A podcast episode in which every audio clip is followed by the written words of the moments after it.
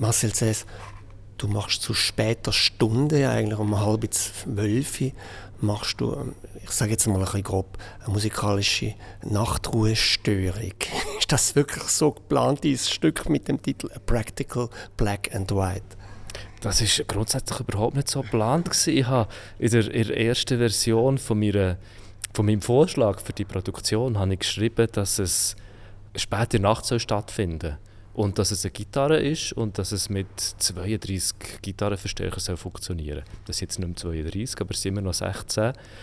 Und ich, habe, ich arbeite mit ganz leisen Gitarrenklängen und die Festivalleitung hat das, wie mir jetzt so klar ist, offensichtlich als sehr laut interpretiert. Was auch Sinn macht. Und sie, äh, die Festivalleitung ist dann mit dem ähm, Konzertbetitelung «Störung der Nachtruhe» gekommen, nicht ich. Also wir werden nicht etwas Lautes hören, sondern eher feine Klang von dieser Gitarre, wo im Raum, nehme ich jetzt mal an, sich verteilen, oder wie muss man sich das vorstellen? Äh, genau, wobei es ist komplexer als das. Es wird sehr laut, aber es wird gleichzeitig auch sehr leislich. Es ist grundsätzlich eine sehr leisliche äh, Klangfläche, wo die Gitarristin eigentlich fast nur den Tonabnehmer vom Instrument spielt, ohne Akkorde wirklich anzuschlagen.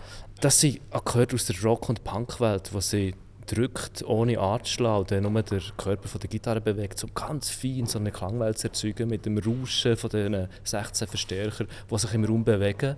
Und dann kommt zwischendurch aber schockartig kommt ein sehr lauter Akkord, der wie einem aus dieser, aus dieser Ruhe rausholt. Da kommen offenbar relativ viele verschiedene Elemente, also ähm, Stilebenen zusammen. Oder vielleicht sind die ja gar nicht mehr als Stil wahrnehmbar. Also Deine Einflüsse kommen von den verschiedensten Seiten, Punk, Rock, neue Musik, vielleicht auch Jazz, ich weiß nicht. Absolut, absolut. Es ist, äh, ich interessiere mich selber nicht wirklich für die Fetten von den Genres, die zusammenlaufen, da wirklich zu erwähnen alle. Das sind so viel. Für mich ist das einfach Klang, das ist alles Sound, das, ähm, wo immer das herkommt. Also es ist eine Akkordfolge, die aus dem aus der Punkwelt kommt, aber dort auch schon ein Zitat ist, weil es eigentlich von Pachelbel kommt und übernommen ist. Und das ist die Akkordfolge, die, Akkordfolge, die in der Musikgeschichte wahrscheinlich am meisten gebraucht worden ist, in der Populärmusik.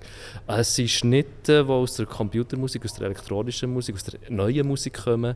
Es hat Groove-Patterns, die dem und darunter sind, die aus dem Techno kommen.